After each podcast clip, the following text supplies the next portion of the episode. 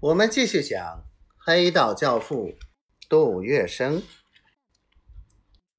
在黄金荣的不住催促下，几个班子不分昼夜的加班加点，很快共舞台就建好了。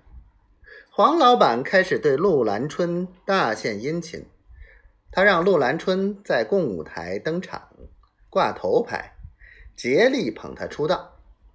陆兰春登台唱戏。黄金荣亲自下戏院为他把场子，带一帮人为他喝彩叫好。陆兰春学艺精湛，唱念做打皆有独到之处，人又漂亮，扮相风流俊雅，马上就一夜唱红，名声唱遍了法租界乃至上海滩。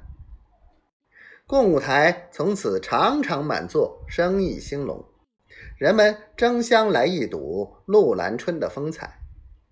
黄金荣更是得意非凡，他差人到各大报馆走动，要他们着意吹捧陆兰春。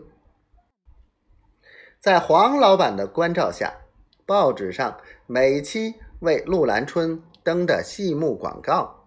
都放在最抢眼的位置，“陆兰春”三个字，每个有鸭蛋般大小。陆兰春摇身一变为一流红星，身价倍增。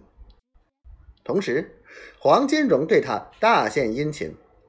陆兰春去戏院，黄金荣派车子出保镖，包接包送。陆兰春休息。黄金荣在共舞台边为他修建了休息室，独门小院装点有如行宫一般。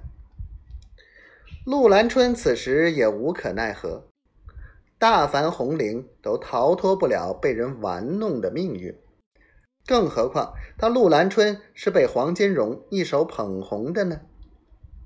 而黄金荣又是赫赫有名的一方霸首，陆兰春。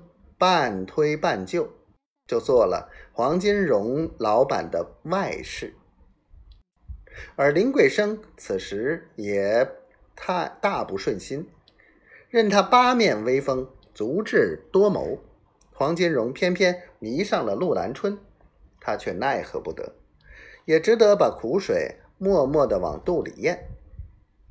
黄金荣既得了陆兰春这样的风流尤物。夫人又管不着，正是春风得意的时候，日夜陪着美人转，前也是美人，后也是美女，好像陆兰春就是他的心头肉，没了他，他黄金荣就活不下去了。